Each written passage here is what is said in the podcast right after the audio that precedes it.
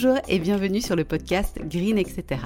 Je suis Géraldine, fondatrice de Green Beauty Square et à travers ce podcast, je souhaite vous accompagner vers un style de vie plus green, facilement et sans prise de tête. Alors on va bien sûr parler soins de la peau, approche naturopathique et holistique ou encore beauté naturelle, mais pas que. Je vous souhaite une très bonne écoute et on se retrouve tout de suite pour l'épisode du jour.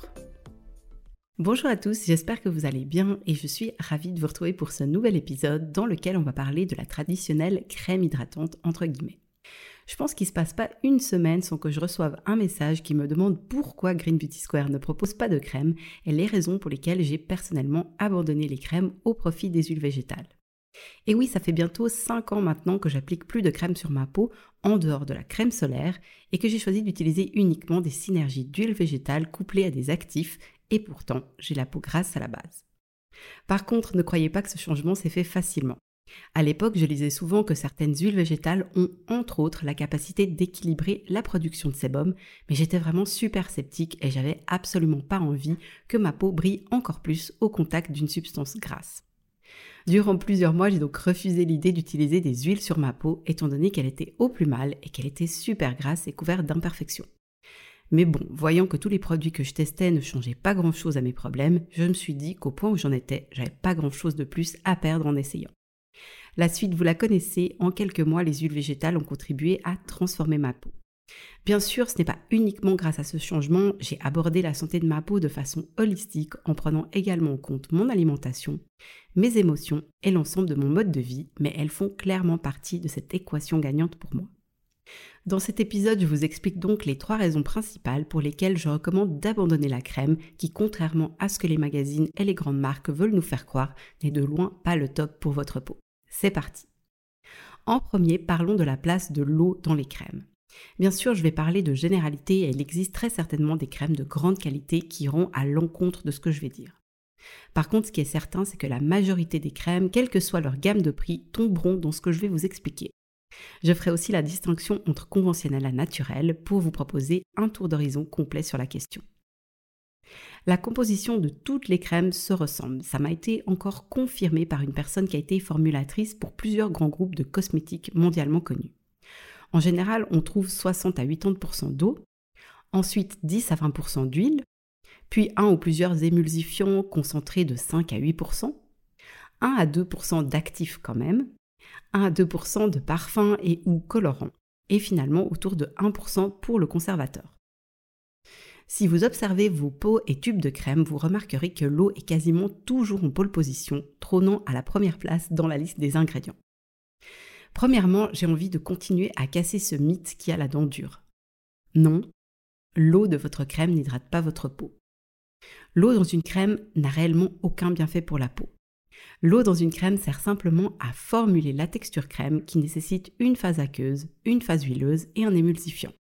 Donc je répète encore une fois, dans les faits, l'eau dans une crème ne sert absolument à rien pour votre peau et un soin gorgé d'eau, même des glaciers, d'une source ou je ne sais quoi, c'est pas du tout ce qui boostera la santé ou la beauté de votre peau.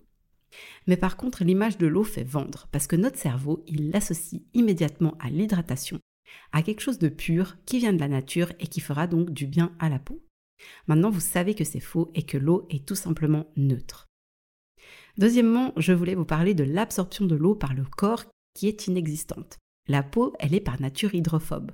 On en fait d'ailleurs tous les jours l'expérience lors de la douche. On voit que notre peau n'absorbe pas l'eau car l'épiderme, en fait, il forme une barrière qui est imperméable. Donc ce qui se passe, c'est que quand l'eau se pose sur notre peau, elle va soit couler, soit s'évaporer. Rien de plus. Finalement, qui dit eau dit conservation. Et malheureusement, les conservateurs sont parmi les substances qui sont les plus controversées et dangereuses pour notre santé dans les produits cosmétiques. Évitez d'appliquer un conservateur ou alors choisir uniquement ceux autorisés en cosmétique bio. Et eh ben, ça permet vraiment de se rapprocher d'une formule naturelle qui permet à la peau de faire son travail et donc de préserver sa santé et sa beauté en évitant de s'intoxiquer, si je puis dire.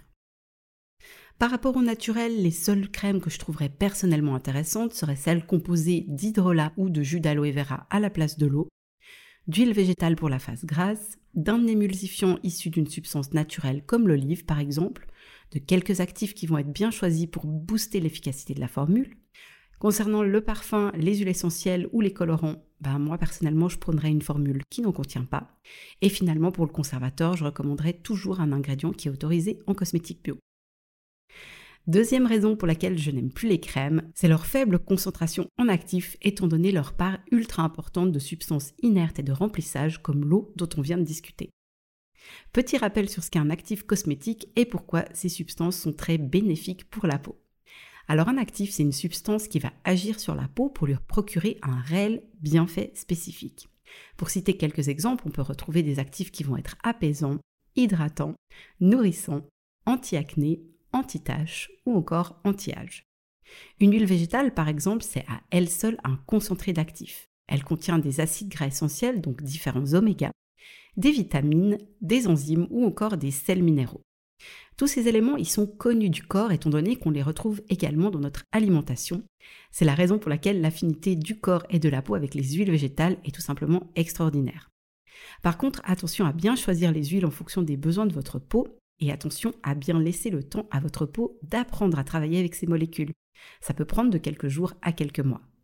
Moralité, plus un cosmétique sera riche en actifs, plus il sera efficace et bénéfique pour la peau, pour autant que la formule soit bien équilibrée par rapport aux besoins d'un type et ou d'une tendance de peau donnée. Dans un produit sans eau, comme un sérum à base d'huile végétale, on peut facilement atteindre 100% d'actifs. Ça signifie que tout le produit va venir stimuler la peau pour qu'elle travaille à son plein potentiel et qu'elle remplisse parfaitement son rôle de base, à savoir protéger la peau, la nourrir et l'aider à mieux conserver son hydratation. Dans un produit conventionnel, comme on a pu le voir, on peut déjà s'estimer content si le produit contient 2% d'actifs. Ça signifie que tout le reste du produit ne sert à rien, entre guillemets, pour la peau, à l'exception d'être occlusif, on reviendra sur ce point, et que les substances utilisées servent uniquement pour booster les propriétés sensorielles du produit, comme la texture, l'odeur ou encore la couleur qui vont être très attractives pour notre cerveau. Dans un produit naturel, la plupart des crèmes contiennent quand même cette large part d'eau. On peut donc estimer que la part d'actifs dépassera rarement 30 à 40%, ce qui est, je vous l'accorde, nettement mieux que dans le conventionnel, mais qui est tout de même nettement moins intéressant qu'avec des produits qui contiennent pas d'eau. Point numéro 3, les crèmes perturbent le bon fonctionnement naturel de la peau. Le mal, il peut être multidimensionnel. Ça va dépendre comme toujours de la composition, mais on peut définir trois catégories que je vais développer rendre la peau paresseuse et l'empêcher de travailler à son plein potentiel, perturber le microbiote cutané ou encore favoriser des problèmes de santé. Commençons donc par le point rendre la peau paresseuse et l'empêcher de travailler. Le seul intérêt d'une crème conventionnelle, ça va être d'être occlusive, c'est-à-dire qu'elle va former un film hermétique à la surface de la peau qui va empêcher l'eau de s'évaporer. On a donc l'impression d'une peau très confortable et bien hydratée, mais malheureusement c'est un leurre. Comme la peau, elle se sent artificiellement protégée, nourrie et hydratée, elle va devenir paresseuse et perdre l'habitude de travailler pour remplir ses fonctions. C'est donc le cercle vicieux qui s'installe parce que sans la crème, la peau semble inconfortable. Donc on va appliquer de la crème, ce qui va lui donner l'illusion d'avoir fait son travail, et donc la peau continue de perdre l'habitude de travailler. Alors heureusement, la peau c'est un organe qui travaille et se régénère constamment, et il est tout à fait possible d'inverser la tendance à l'arrêt de la crème. Parfois, il faut passer par ce que j'appelle un effet rebond pour que la peau reprenne ses bonnes habitudes de travail. C'est pour ça que je dis toujours que malgré le caractère désagréable de l'effet rebond, c'est en fait un signe positif qui indique que la peau est en train de se transformer. Patience, c'est vraiment qu'une question de temps avant qu'elle sache retravailler à son plein potentiel. Ensuite, perturber le microbiote cutané. La peau, elle est recouverte de bactéries comme dans notre intestin et la bonne santé du microbiote cutané est essentielle à l'équilibre et à la santé de la peau. Malheureusement, on peut très facilement déséquilibrer son microbiote avec la lourde conséquence de voir apparaître sur la peau divers problèmes comme des rougeurs, des boutons ou encore de la dermatite pour citer quelques exemples. La peau peut aussi s'assécher complètement, voire même devenir intolérante. Ça s'explique parce que certaines substances chimiques que la peau ne reconnaît pas vont la déséquilibrer et perturber son bon fonctionnement. Il y a souvent des réactions chimiques de cosmétiques mélangées entre eux, on peut parler alors d'effet cocktail, et même si les fabricants de cosmétiques doivent faire des tests de tolérance sur leurs produits pour s'assurer que toutes les molécules chimiques qu'ils ont associées n'engendrent pas d'effet indésirable sur la peau, ils ne peuvent pas le vérifier avec tous les produits créés par les fabricants actifs sur le marché. Donc ça reste aux consommateurs de faire les choix qui leur semblent les meilleurs pour leur santé et leur peau. Finalement, favoriser des problèmes de santé. Appliquer des cosmétiques sur sa peau, c'est pas anodin. Certaines substances sont absorbées par le corps et vont finir dans le sang. C'est donc un vrai acte santé que de vérifier la composition des produits qu'on choisit d'utiliser sur sa peau. Parmi les effets indésirables de certaines substances utilisées en cosmétique, on retrouve des perturbateurs endocriniens, des allergènes, des ingrédients cancérigènes ou suspectés de l'être, ou encore des molécules fortement irritantes qui vont vraiment fragiliser et abîmer la peau. Aujourd'hui, j'aborde pas ce thème, mais il faut aussi savoir qu'il y a de nombreux composants cosmétiques qui sont très néfastes pour la planète et l'environnement, une raison de plus de les éviter.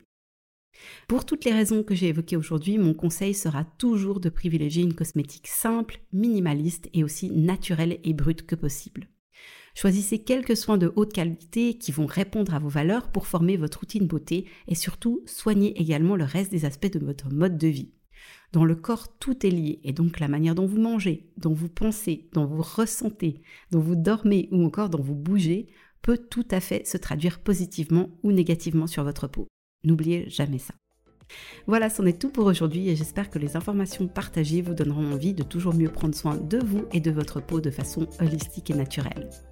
Comme d'habitude, vous pouvez vous aussi contribuer à Spread the Green en partageant cet épisode autour de vous. Et moi, je reste avec plaisir à votre disposition si vous avez des questions. Je vous dis à très bientôt pour un nouvel épisode et d'ici là, prenez soin de vous.